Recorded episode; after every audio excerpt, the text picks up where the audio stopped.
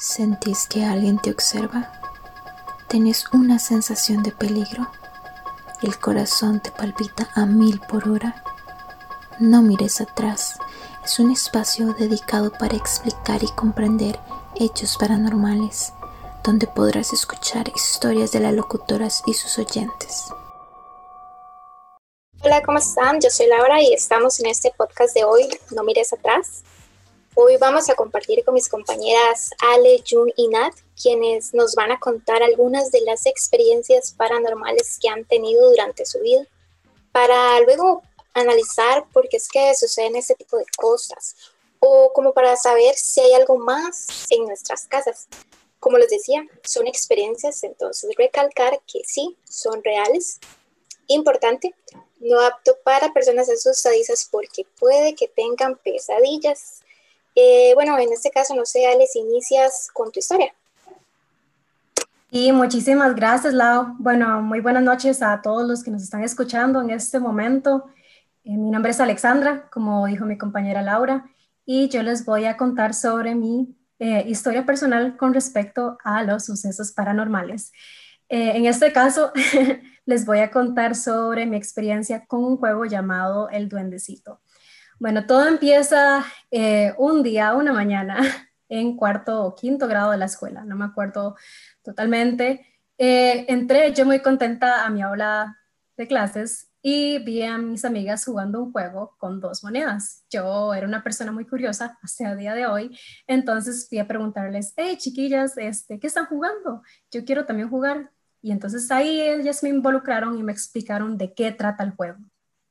Entonces, ellas me dijeron, ok, Ale, vos ocupás dos monedas del mismo valor.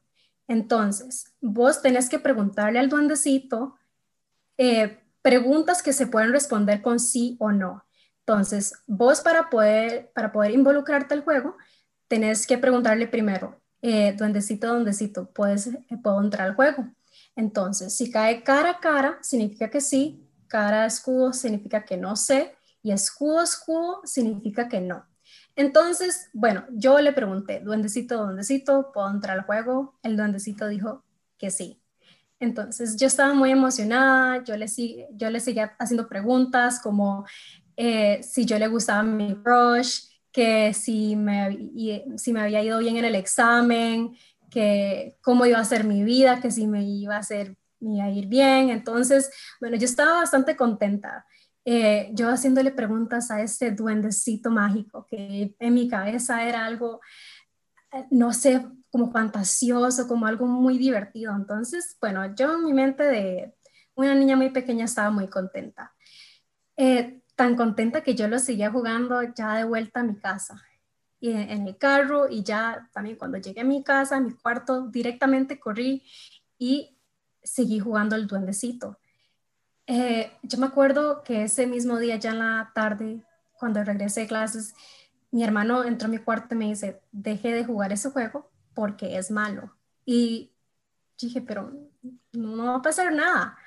Eh, una de las condiciones que olvidé mencionar y es muy importante para cualquier persona que quiera jugar el juego, que no se lo recomiendo, es de que se tienen que salir del juego.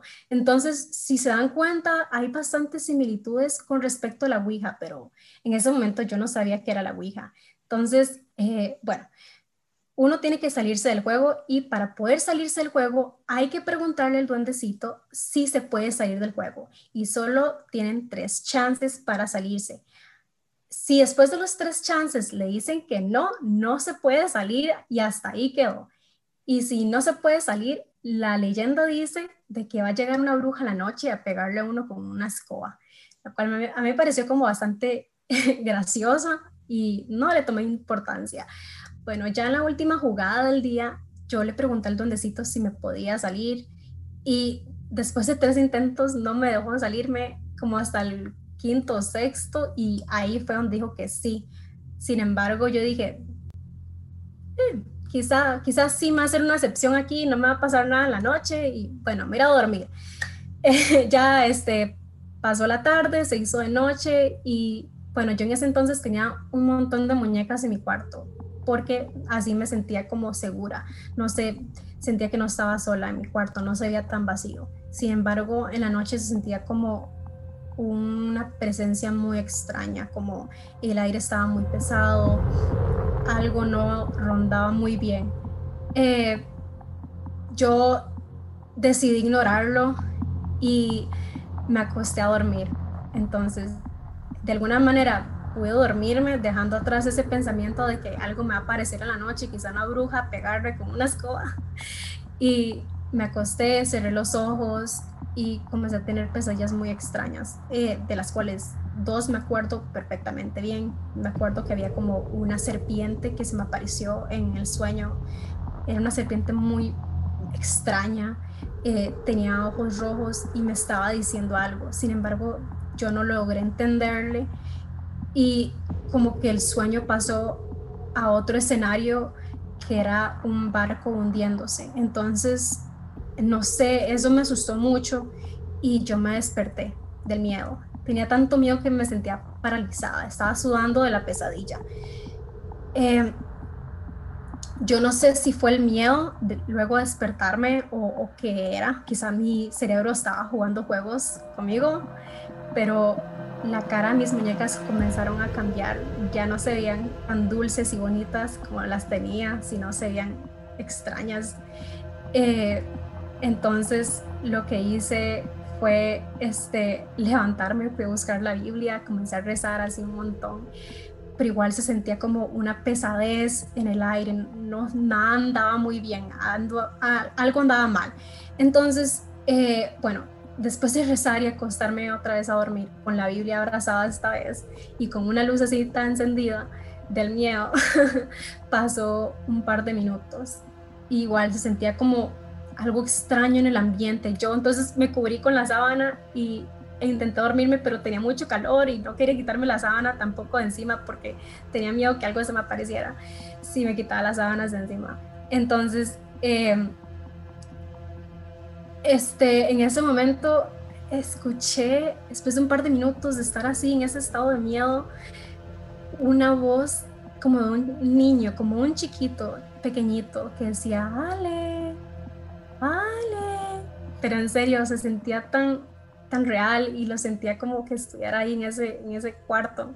Entonces, yo tenía tanto miedo que esta vez, en serio, no me quería quitar la sábana encima. Y lo seguía escuchando y lo seguía escuchando. Entonces, ok, me armé de valor, quité la cobija, no había nada. Entonces, ok, dije, es mi cerebro, me lo estoy imaginando, voy a seguir durmiendo. Un par de minutos y después había como un niño cerca de la puerta de mi cuarto, como muy pequeño, una sombra totalmente negra, no se le veía la cara porque estaba sentado en posición fetal y aún sigue escuchando, Ale, Ale.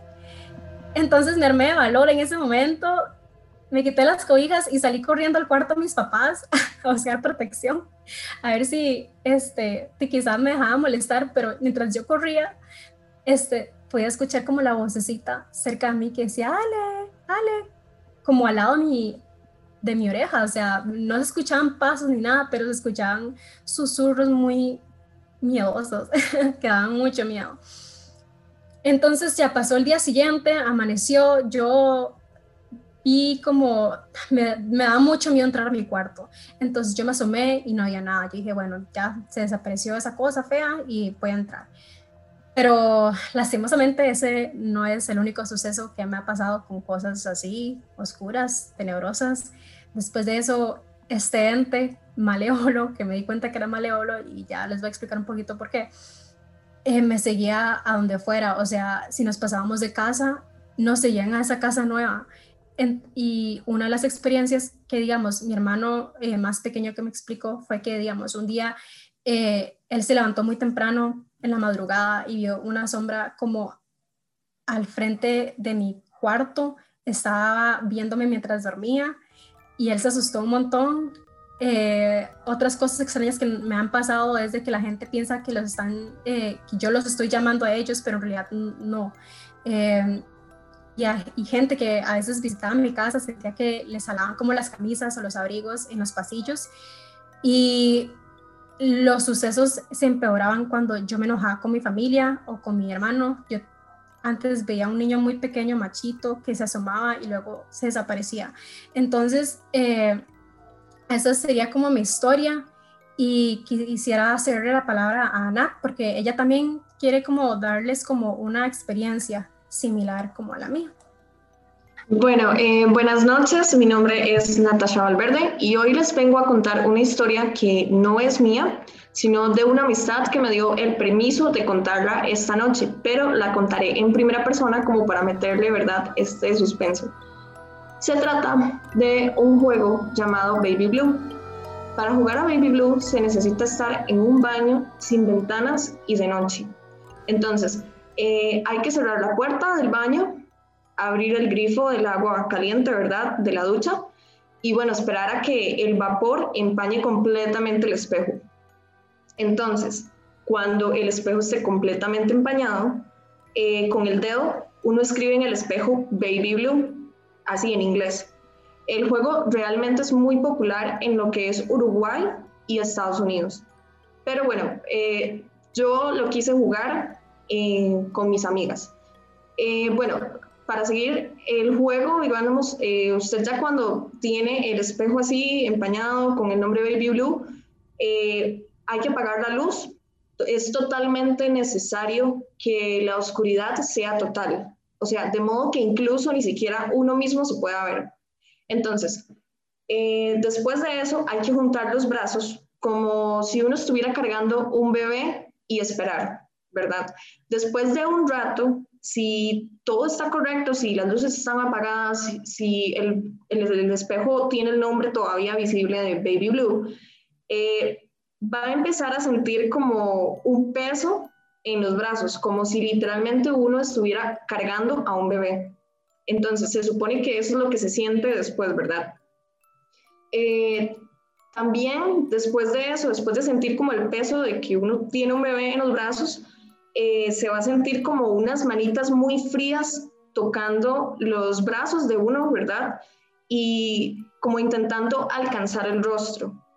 Es algo tal vez que uno no está viendo, pero se supone que se va a sentir, ¿verdad? Entonces, al ratito después de que, de que sientas las manos como, como que le está subiendo el bebé, como que le está escalando, eh, se supone que lo que está haciendo el bebé es tratando de sostener eh, como la cara de uno y que queden frente a frente. Eso es lo que hay que intentar evitar. O sea, eh, uno puede experimentar que el bebé está en los brazos, que el bebé está como tratando de escalarlo a uno, pero no llegar al punto en que queden frente a frente. Esa es eh, como, ese es como en lo que consiste el juego, ¿verdad? Entonces, después de esto, eh, lo que pasaría, digamos, lo que pasaría eh, si, si no, si, si uno, digamos, si el bebé llega y lo ve a uno de frente totalmente, es que se supone la historia es que una mujer va a aparecer en el espejo y va a gritar, devuélveme a mi bebé. Y va a gritar de tal manera que el vidrio del espejo, ¿verdad? Se va a romper y si uno sigue sosteniendo al bebé, ella lo va a matar a uno, digamos. Esa es como la teoría, ¿verdad?, del juego. Entonces, eh, hay que tratar como de hacerlo lo más antes posible, eh, de, que el bebé no le toque a uno la cara. Y para esto, digamos, para cerrar el juego, lo que hay que hacer, como dijo Ale anteriormente, es importante siempre cerrar los juegos porque si no, va a pasar lo que pasó a continuación, lo que les voy a contar, ¿verdad? Eh, lo que hay que hacer es soltar el bebé, o sea, dejar caer las manos, abrir la puerta del baño, encender todas las luces lo más pronto posible, de modo que el espectro se desmaterialice por completo. Entonces, eh, bueno, básicamente mi historia fue que yo estaba con mis amigas una noche en una pijamada, éramos cuatro, eh, teníamos como 17 años en ese entonces, entonces, bueno, nosotras eh, queríamos jugar eso porque lo vimos en internet y dijimos, bueno, estamos aburridos, vamos a hacerlo.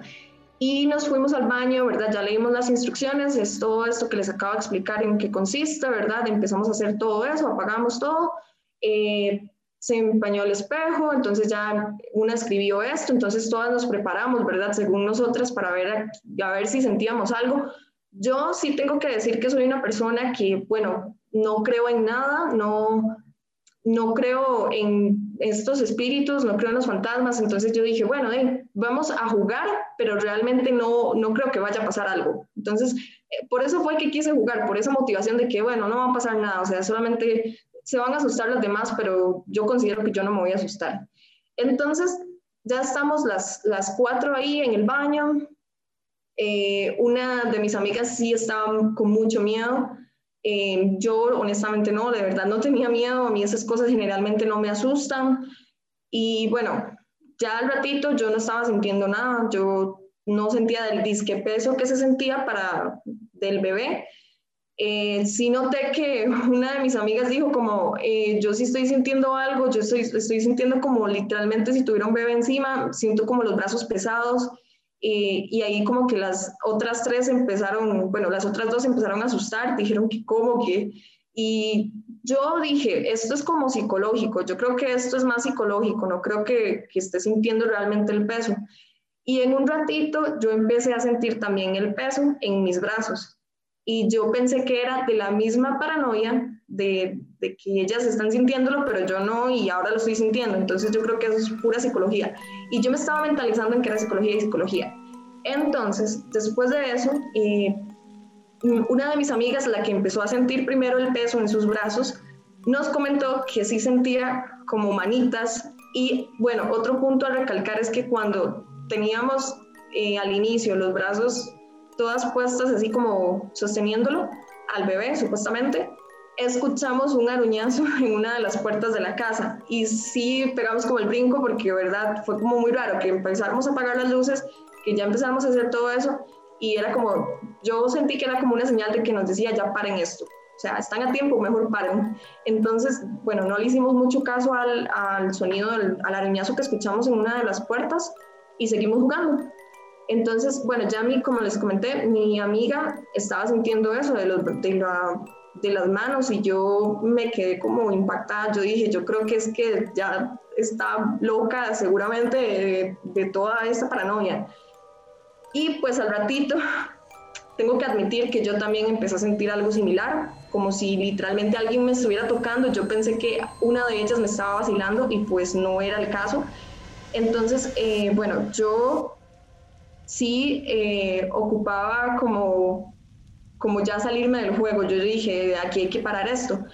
Entonces, eh, mis amigas sí todas sintieron el peso en los brazos, sí sentimos como las manitas, sí sentimos todo eso. Y como que no salimos bien del juego, porque algo hicimos mal, porque cuando ya salimos todas del baño, que salimos corriendo prácticamente a encender todas las luces, bueno, una de las luces, se supone que todas las luces de, las casas, de la casa tienen que estar encendidas había una luz precisamente que no encendía. O sea, mágicamente la luz no servía esa vez después de haber hecho eso, entonces se supone que el juego no estaba cerrado. Pero no le dimos importancia. Luego, al ratito después, una de mis amigas, eh, precisamente la que, la que estaba más asustada, la que sintió bastante los deditos del bebé supuestamente, eh, sí llegó y nos dijo como, acabo de pasar por el baño acabo de pasar por el espejo y se los juro que vi a una mujer en el espejo.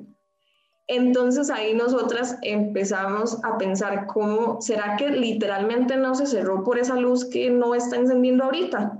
Entonces, eh, sí nos quedamos como con ese pensamiento, ¿verdad? Entonces, sí estábamos muy asustadas y apenas había pasado una hora de todo esto eh, yo igual seguía un poco escéptica, no lo voy a negar, en ese momento todavía estaba un poco escéptica. Yo dije, ¿cómo es posible que ella vio a una, a una mujer en el espejo literalmente cuando ella iba caminando? Porque el espejo era como en un pasillo, el del baño, digamos, está dando a un pasillo, entonces ella lo vio y después este, la muchacha, bueno, una de ellas, una de mis amigas, la, la que es dueña de la casa, ¿verdad?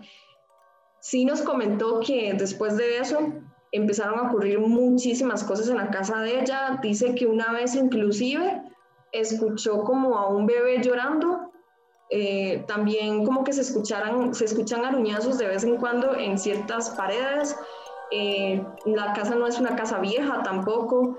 Eh, a mí, honestamente, sí, es como, es como la experiencia paranormal que he tenido más chocante porque sí sentí de verdad eso del peso, sí me asusté, igualmente seguía escéptica, pero ahora que lo analizo mejor, yo digo, es que fijo algo tuvo que haberse abierto en esa casa como para permitir que, que un espíritu o algo, ¿verdad?, estuviera presente. Entonces, sí fue algo que nos impactó a todas un montón y bueno, eh, esa casa todavía sigue así como con esas cosas, ellos siguen viviendo ahí porque es casa propia, pero siempre les pasa cosas en la casa, entonces por culpa de una chiquillada, digamos, por decirlo así coloquialmente, fue que abrimos eso y ahora pues todavía siguen ocurriendo cosas extrañas en la casa de ellos y sí fue una experiencia bastante bastante aterradora y bastante impactante. Nunca me esperé que fuese a pasar en la vida real. Yo pensaba que era un juego tonto y pues al parecer no.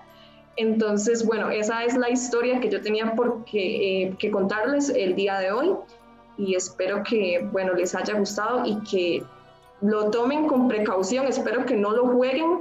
Es un juego bastante real al parecer, entonces sí considero que no, o por lo menos si lo van a hacer, háganlo bien, estén bien eh, acordes con las luces y todo eso, porque sí hay que tener mucho cuidado con este tipo de juegos. Ahora le doy la palabra a mi compañera. Bueno, sí, eh, muchísimas gracias, Nat. Este, voy a aprovechar como este pequeño segmento aquí para nada más recordarles, o bueno, para hacerles saber a nuestra audiencia que la otra semana eh, el episodio va a tratar sobre parálisis de sueños, sobre eh, viajes astrales y el significado de nuestras pesadillas, lo que significan. Y obviamente vamos a relatar sobre nuestras experiencias eh, propias y de nuestra audiencia. Entonces le cedo la palabra a Laura para que ella nos comente un poquito de lo que o lo que significa todas esas experiencias que tuvimos. Eh, gracias, Ale. Bueno, estamos de regreso en esta sección llamada No mires atrás. Vamos a continuar analizando un poco el tema de hoy, lo que son las experiencias paranormales, que la verdad ustedes chicas son súper valientes porque fue muy escalofriante lo que contaron. Y bueno, eh, nuestros oyentes tal vez se van a preguntar por qué es que suceden estas cosas. Y les cuento que, bueno, existe lo que es un mundo espiritual. De hecho, hay una ciencia que se llama parapsicología, que es la que estudia los fenómenos que no están dentro de la ciencia, es decir, las cuestiones de lo inexplicable. Eh, también ¿verdad? es importante saber que nosotros estamos conformados por cuerpo, alma y espíritu. Entonces, nuestro cuerpo espiritual es quien acciona nuestra mente. Nosotros mismos vamos a generar esta energía que la, va a ser tomada por los espíritus. ¿Qué sucede entonces? cuando utilizamos este tipo de juegos que nos comentaban este, Ale y Nat, eh, se hace lo que es el llamado abrir las puertas. Entonces se hace un cúmulo de energía que va creciendo. Se hace un cúmulo de energía por aquí, otro por allá. Este se va a unir y se va a convertir en lo que se llama como un monstruo de energía. Entonces, esta energía que nosotros vamos lanzando hacia el espacio, estas entidades la van a tomar y es cuando la producen en fenómenos paranormales. Como contaba Ale, lo que sería de este niño, incluso, ¿verdad? Que ella veía, puede que incluso este niño, pues sí haya tenido alguna este, situación terrible, pero no es un niño, porque cuando una persona muere, el alma no queda acá. Lo que queda es esa energía de la situación que quedó en el momento de miedo, de vida y muerte. Entonces, esos espíritus van a tomar eso. También, ¿verdad? Bueno, puede que ustedes tengan la duda de cómo se ve una persona que tal vez tenga esta manifestación de espíritus o que está teniendo encuentros paranormales en su casa. Y bueno, es que esto no se presenta ahora como lo vemos en las películas de Emily Rose o El Exorcista. No va a ser así, ¿verdad? Tan exagerado, porque incluso los espíritus demoníacos son muy inteligentes. Entonces, ellos tienen una categoría energética muy presencial, no es necesario, para ellos no tienen que estar botando objetos mm, para estar asustándonos, sino que comienzan más bien a poseer el cuerpo energético y así lo van disminuyendo. Eh, estos espíritus saben a quién eligen porque no van a escoger a las personas fuertes, sino a los que son un poco más débiles. Entonces, ¿cómo comienzan a apoderarse de nosotros? Eh, esto lo provocan haciéndonos enojar. eh, básicamente ya sea con nuestros cercanos, alejándonos de ellos, eh, teniendo pesadillas. Una vez que dormimos, ¿verdad? El, el cuerpo espiritual es atacado y absorben esa energía. Si, por ejemplo, usted cree en Dios, entonces van a tratar de empeorar esa relación con Dios. También, ¿verdad? Eh, mencionarles que estos espíritus siempre están ahí para ver cuando usted se equivoca y así absorber su energía. Ellos lo que desean es manifestarse en el mundo físico porque siempre han estado acá, pero necesitan poseer un cuerpo físico. Eso es básicamente, verá, con respecto a las personas. Ahora vamos a continuar con Jun para que nos comente más sobre manifestaciones espirituales en la casa. Gracias, Lau. Y bueno, continuando de por qué suceden estos eventos, eh, ¿alguna vez se han preguntado de cómo saber si las casas o tu casa tiene o ha tenido manifestaciones espirituales o malas energías? Eh, bueno, uno de estos ejemplos, ¿verdad? Eh, o estas señales sería cuando escuchan golpes, claro, descartando, ¿verdad? Si son sonidos por, por porque la madera ya se, se estira, ¿verdad? O bien cuando eh, hay quejidos o sonidos, ¿verdad? Murmullos, respiraciones o sentimos eh, un sonido que no es normal, ¿verdad? Este, o cuando se siente que escuchamos como una risa o pasos, ¿verdad? Son sonidos que pueden, que pueden suceder, ¿verdad? O señales o sombras, ¿verdad? Este, que se ven con el, con el rabo del ojo, porque realmente es, eh, la sensación es un poco asustadiza, ¿verdad? Eh, también se perciben como si un hombre, por así decirlo, ¿verdad? Eh, no tiene forma, se siente que alguien lo está viendo, pero usted vuelve a ver y esta persona o este hombre este, desaparece. Eh, por último, ¿verdad? Cuando el comportamiento de nuestras mascotas es extraño, cuando empiezan a ver hacia un lado y empiezan a ladrar, pero nosotros nos volvemos y no, no hay nada. Este, bueno, ya para finalizar esta sección, ahora le voy a dar el pase a Nat, que nos va a seguir contando más sobre estos sucesos de No Mires Atrás. Ok, eh, bueno, para el tercer podcast, a veces nosotros nos preguntamos, ¿cómo es que un objeto se puede poseer por una energía negativa? A través de los años se nos han presentado en incontables historias del mundo del cine los famosos malditos objetos, ¿verdad? Que pueden incluir ya sean muñecas, cajas musicales, casas o incluso hasta pequeños artefactos de joyería, pero se han llegado a preguntar cómo es que existen, cómo un inofensivo objeto puede ser víctima de algo demoníaco o de bajo astral. En nuestro tercer podcast entonces hablaremos de amuletos malditos, simbolismos y magia negra. Entonces voy a darle el pase a Jun para que ella nos dé la recomendación de la semana. Ok, este, para seguir, ¿verdad? Y como todas las semanas tenemos una recomendación de una película. Para esta semana tenemos la recomendación de eh, la película la, la, Ouija. Si no la han visto, les recomiendo que la, que la vayan a ver.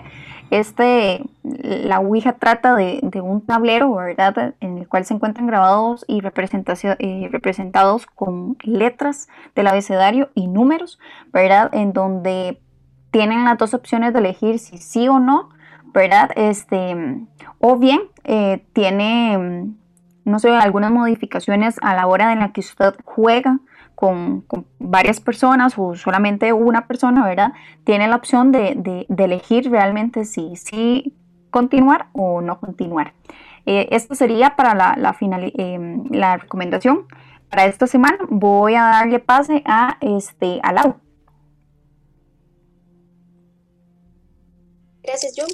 Y bueno, regresamos al final de este podcast, no mires atrás. Eh, bueno, importante, ¿verdad? Mencionarles que el mundo espiritual eh, no hay que tomar a la ligera. Lo que son todas esas cosas espirituales y las energías realmente sí existen. Por eso hay que estar informado, aunque asuste. Y por eso, bueno, le agradezco a las chicas y a todos los oyentes por escucharnos. Eh, bueno, nos despedimos de ustedes. Esta noche, Ale, Jun, Nao y, bueno, yo, Lau. Eh, los esperamos el próximo miércoles a las 7 de la noche. Si este episodio te causó escalofríos, te esperamos en el próximo capítulo solo para quien pueda manejarlo. No mires atrás.